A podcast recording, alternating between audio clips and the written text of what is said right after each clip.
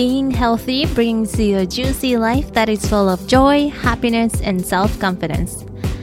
Hello, everybody. Welcome to Juicy Journey Podcast. 皆さん、こんにちは。マリエです。Juicy Journey Podcast へようこそ。この番組では、心と体の栄養をキーワードに、ヘルシーなライフスタイル、心と体のあり方、アメリカ生活などなどについて、私視点、そしてゲストとの対談を通してお伝えしていきます。楽しくヘルシーなライフスタイルのヒントになりますように。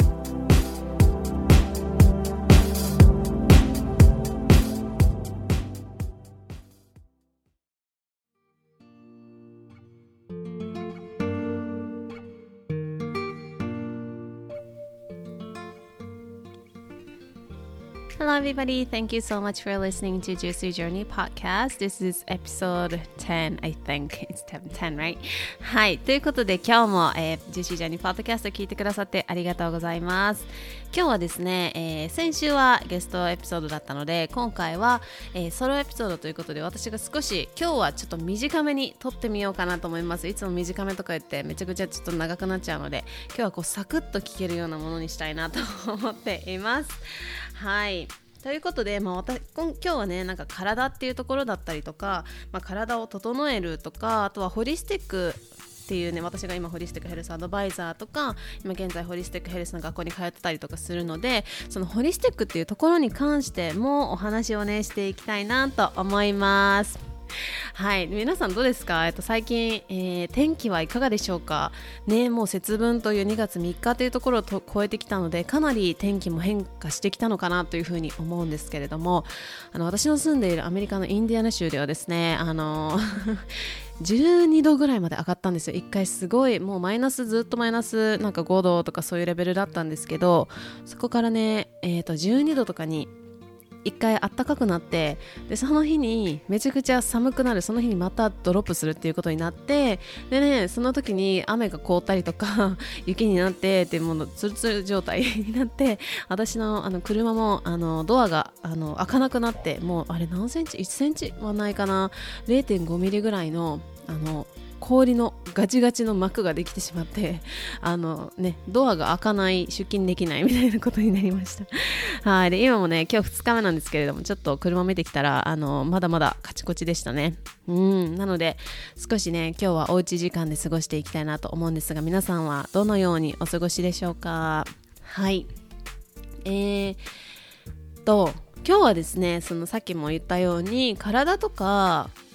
体を整えるとかあとはなんかホリスティックヘルスっていうところについてなんかこういろいろシェアできたらいいなというふうに思いました。で私がなぜこのホリスティックヘルスっていうところを使ってこういろんなライフスタイルとかヘルシーなライフスタイルとかいろんなことをね発信してるんですけれどもなぜなのかっていうともう単純にめちゃくちゃシンプルに楽しくて心地いいから。この2つです。楽しくて心地がいい。でそういうものってなんかすごいこうなんだろうなこうエネルギーがね内側から湧いてくるような感じがするんですよね。自分が楽しいって思ったりとか心地いいなっていうふうに思ってる時ってあのどこにも足を引っ張られてないというかなんか例えば頭が痛いとか今日なんか体調悪いなとか、私もコロナ2年になってたのでわかるんですけどそういう時って結構うん重いというかなんかこうやりたいことがあってもこうなかなかそこに行けないその体がついてこないっていうところがあるじゃないですか。でもその私がこのホリスティックヘルスっていうところは本当に楽しくて心地がいい。だからこそやってほしいっていう思いでシェアをしてます。はい。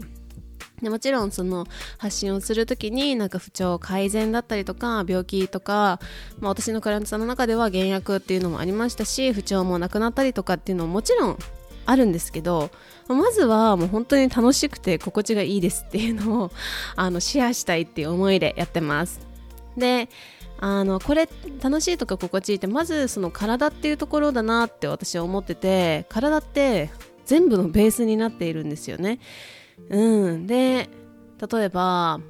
今日皆さんどこ行きましたかというか今歩いてますか？もしかして。その時とかって体って例えば今日どこどこに行ったとか今日誰々に会ったとかどこういうことしたとかって全部体が動いていってそこに行っている、まあ、もちろんそのズームとかもあるけれどもそれ体が全部ベースになっているんですよね。うん。であのーこれワークショップのね中でもやるんですけど皆さんは、えーと、マズロー心理学者マズローの要求5段階5段階説って聞いたことありますか？なんかこうピラミッドでこうガーって5段階の要求が書いてあるんですね人間のこうベースになっていると言われているものですけれどもこれ見たことありますか、えー、マズローのその要求のまあ、一番下のところ人間が一番そのまずベースとなっている欲求っていうのはその生理的欲求なんですよね。まあ、聞いたことあると思います。でこの生理的欲求ってなんかどんなものかっていうと呼吸とか食事とか水性的欲求睡眠排泄なんですよ。そうそう。呼吸とか食事とか水性的欲求睡眠排泄。これって普段皆さんが多分あ呼吸しようとか ま食事はあれですけどなんか呼吸しようとかなんか思ってやってないと思うんですよ。でもその体が本当に必要としているものですよね。呼吸食事水。そして性的欲求、えー、睡眠排泄、まあ、排泄もそうですよね。うん。でここがこう揺らいだ状態でこう今その現代社会では自己実現とかいろんなところがありますけどここがねゆらゆらした状態で例えば心を整えるとか自己実現とかをしたとしてももちろん少しの改善はあったとしてもやっぱりここがゆらゆらしてたりとかこう土が固まってない状態だとこう逆三角形ピラミッドの逆三角形みたいになってしまうと思うんですね。でその体ってこう普段私たち意識何もしてないこの無意識下で全部動いてるわけですよね。心臓をパンプしたりとか血液。血液あ血管って知ってます？毛細血管とか全部合わせたら地球2周分あってそれを2分で血液が回るってすごくないですか？そうそういうこととかその私たちの無意識下で動いている体。これってその車とか言われたりとかお家とか言われたりしますけど本当にこのあなたの人生の全てがここの体っていうところでスタートしているんですよね。うん。そう。そうなんですよ。全部体でスタートしてます。例えば嬉しいっていう感情も体があるからこそその感情が生まれているわけですよね。うん。でその体っていうのは本当に人生を動かすものだなって思っていて皆さんが作っているものだと思うんですね。で与えられたものそこからずっと育ってきて今の体っていうのができていると思うんですけどその体を育てているものとか作っているものってこう日々の習慣だと思うんですよ。なので例えば毎日運動していたら例えば筋肉がついていたりとかもするわけだしでこれって私もすごい経験あるんですけどこの肩こりとかなんかこう体がこう痛い硬いみたいなのって なんか結構なんかこう不快じゃないですか。で私今までその肩こりとかあの神経痛もあったんですよ。あのこの前インスタグラムのストーリーズでも書いたんですけど神経痛がむっちゃ昔からあって人間は体が痛いものだって思ってたんですけどそれもなくなりましたしあとそういう肩こりとかあとは反り腰とかってこれって全部痛みを発生してるんですけどこれってあの日々の姿勢ですよね。そのこの肩こりとかも。ですけど日々の姿勢が何をやる時にもどういう姿勢でやっているか例えば食器を洗ってる時の姿勢とかあとはねパソコンを触っている時の姿勢とか携帯触っている時の姿勢とかあの座っている時の姿勢ここが全部習慣となってそれが体を作っているわけですよね。うんなのでなんかこう遺伝とかって思ったりするずっとしてたんですよ私もお母さんすごい肩こりだからずっとあの肩揉んでたりとかしたんであの遺伝だなって思っててでこれあのちょっとあの言うつもりなかったんですけど私があの日本にねこの前帰国この前というか結構前ですけど帰国した時になんか肩がすごい凝ってたんですよ。であの近くにね本当に徒歩30秒ぐらいのところに整骨院があって行ったんですね。もう肩が痛くてとか言って行ったらなんかその院長さんにあの中学生ぐらいの時も来てたの覚えてるって言われてえ覚えてないですって言ったらその時何て言ってたか覚えてる？ってあの言われていやもう覚えてないですねって言ったら勉強しすぎてあの肩が痛いですって言ってきたとか言って。ねもうそんなそんな勉強してたの当時はね多分ねしたと思ったんでしょうね。面白いなと思ってそれをねあの整骨院の先生がもう10年以上経って覚えてくれてるっていうのもすごいなと思ったんですけど、まあ、とにかくその体っていうのは本当に習慣でできていますよね。うん。習慣何を食べるかとかもそうだし何を飲むかとか本当に何だろう体をどういうふうに動かしているとかどういうふうに使っているかっていうところが自分の体を作っていってるわけでその体が自分の人生を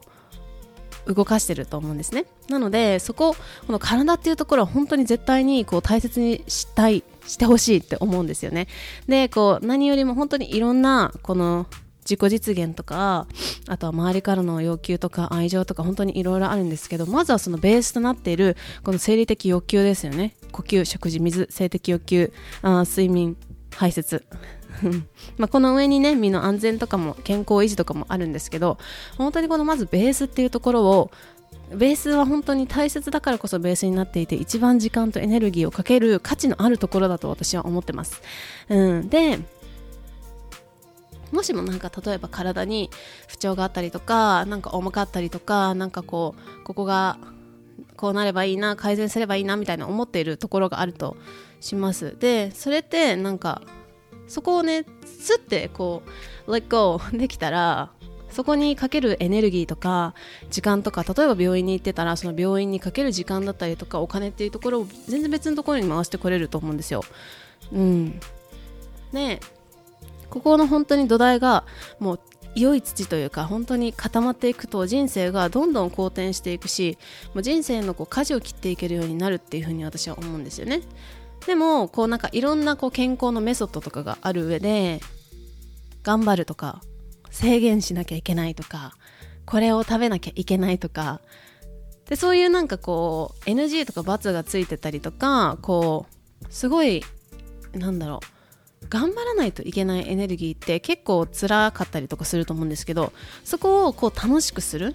楽しいエネルギーで過ごせれば最高だなっていうふうに思うしその楽しいエネルギーだからこそこの周りの人にまでハッピーって伝わっていくと思うしその周りの人がそのあのね健康になっていくっていうのも素晴らしいなと思うんですよね、うん、でもそれはその制限とかこれ食べちゃいけないあれ食べちゃいけないっていうバツバツってつけるよりもこう楽しいというエネルギーだからこそ周りの人がこう近づいてきてくれるというか近づいてきてくれるって言ったらおかしいけど周りの人がこうどうし何してるのとかなんかすごい最近ハッピーだけどなんか私もちょっとそれやりたいなみたいな風になるんですよね。楽しいこと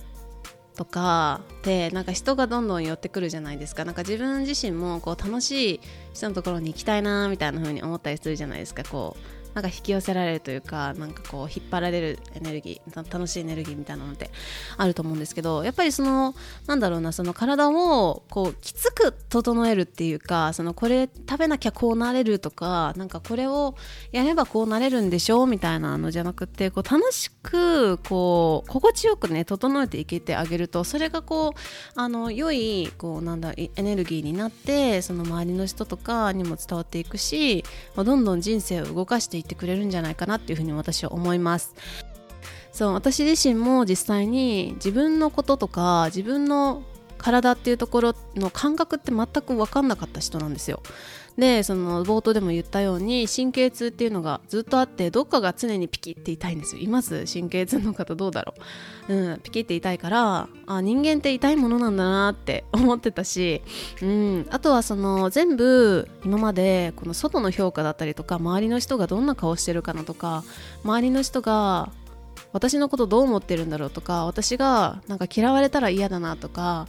なんかそういうことをずっと考えていたんですよ。なんかこの私のもし本音を言ったらこの人がなんか私のこと嫌いになるんじゃないかなとかなんか本当にもう全部外側に向いていたしこの自分がどういう感情だったかとか自分の体のこう体感みたいなところって全く知らなかったんですね今まで。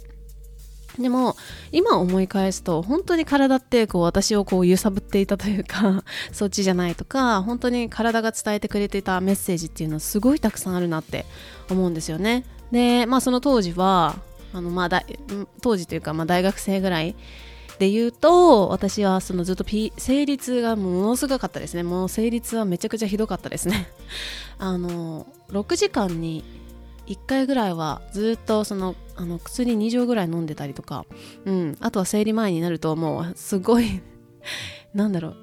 エモーショナルになるというかすごいクランキーになるクランキーっていうかなんていうのかな。イライラするとか、うん、ずっとそういう感じで、まあ、月の半分とかもそんな感じですよね。で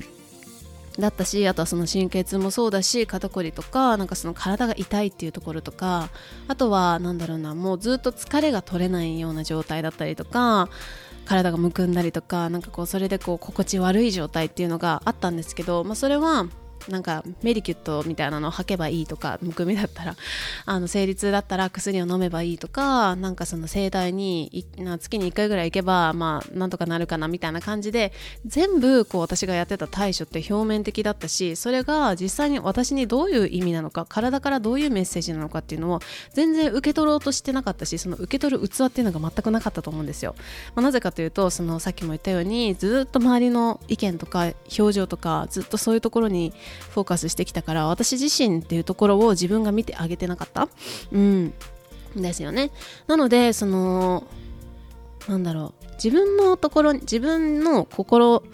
とか体とか自分自身がどういうメッセージを出しているのかなっていうのを本当にこう感じてあげるっていうことでめちゃくちゃこう満足感というか感謝が溢れたりとかあとはそれがま心地いいっていうところにつながってくるなっていうのを本当に思います。でまあ、私自身もそのそういうところをねずっとあの無視し続けていて私もそういうふうに自分の体が伝えてくれていたメッセージとかって受け取ろうともしていなかったんですね。本当にこう自分の人生を動かしているベースとなっているところを全く見ようともしていなかったしそこが何かその私に伝えようとそういう不調だったりとかいろんなところをこあの、ね、教えてくれてたとしても私はこうちょっと一旦こうバンドエイドを貼るみたいな感じでずっといろんなところに自分の体にいろんなバンドエイドを貼ってたなと思います。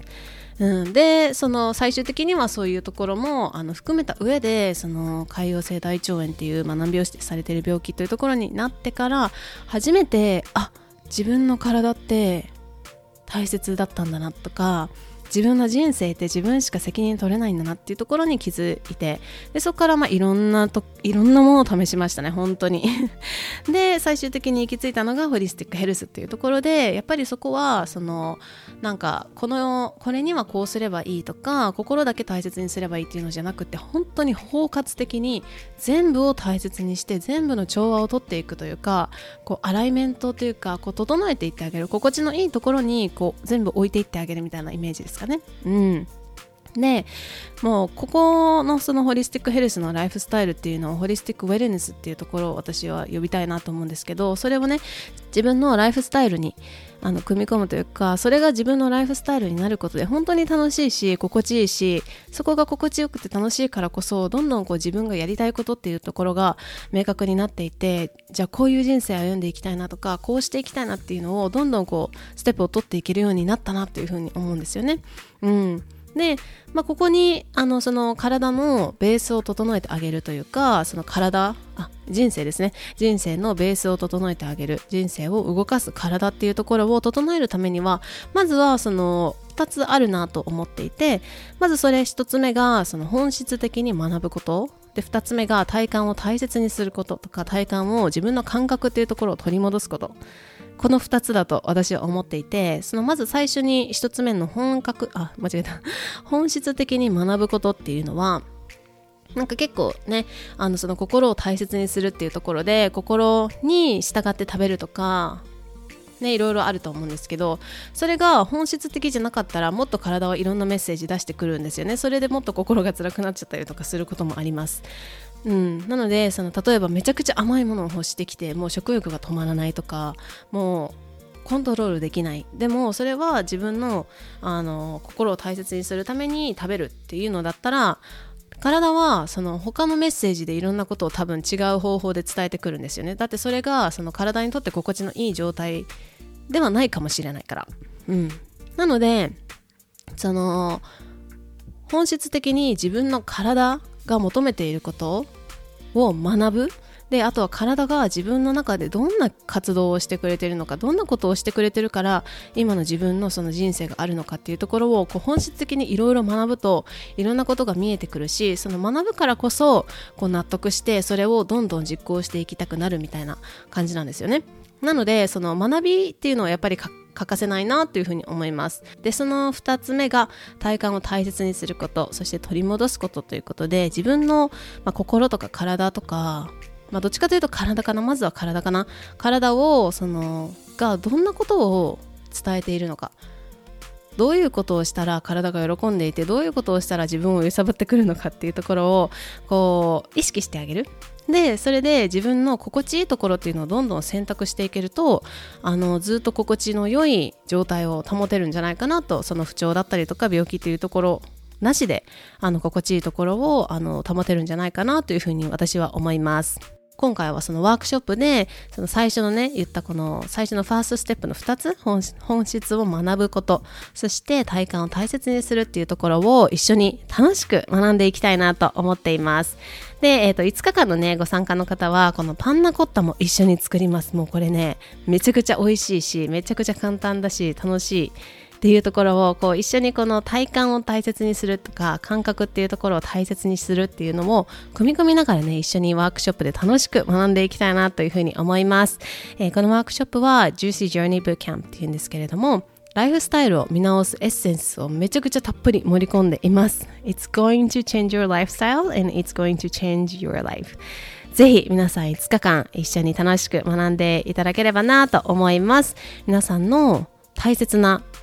体一番大切なベースとなっているところの体ここを整えてあげるっていうような学びそして体感っていうのを一緒に楽しくやっていけたらいいなと思います。自分と自分の体をコネクトしてあげることによって内側からハッピーが溢れてくるし自分でいること自分の人生っていうのを心地よく心地よいものにしていけると思います。人生を動かしてくれている私たちの体を大切にする1週間をぜひ一緒に過ごしていきましょう、えー、ご参加ははですね、この番組詳細欄にもリンクを貼っておきます。えもしもね、何か質問があれば、ぜひ、あの、私のインスタグラムからの DM でメッセージをいただければなと思います。えよくある質問としてちょっとここであのシェアさせていただくんですけれども、今回はこの5日間の、えー、ワークショップなんですけれども、ご参加方法が2つありまして、1つ目は、え前半の3日間、5日のうちの前半の3日間を、え無料で参加するというのが可能です。はい。で、えっ、ー、と、二つ目は、えっ、ー、と、フルで VIP として25ドルでご参加いただけます。えこれは5日間はですね、最後の2日は全部 Zoom でやっていきます。えー、と、一緒にね、ケリキッチンのチョコレートココナッツミルクパンナコッタもうこれ本当に3秒気絶級。これを一緒に作っていって、で、それからこう食べるときに実際に自分のね、体だったりとか心っていうところを向き合うみたいなプラクティスも一緒にしていきたいなというふうに思っています。なので、ぜひ、この5日間もしくは3日間ですね、一緒にあの過ごしてください。はい。ということで、今日も、えー、最後まで聞いてくださって本当にありがとうございました。今日もジューシーな日々をお過ごしください。Thank you so much for listening and have a good juicy day. 今日も聞いてくださりありがとうございます。皆さんの心と体の栄養を満たせるヒントとなれば嬉しいです。お楽しみいただけたらお友達とシェアしていただいたり番組登録番組レビューを書いていただけるととっても嬉しいです。インスタグラムにてメッセージやリクエストもお待ちしています。詳細は番組詳細欄をご覧ください。それではまた次回までジューシーな日々をお過ごしください。Thank you so much for listening. I'll see you next time.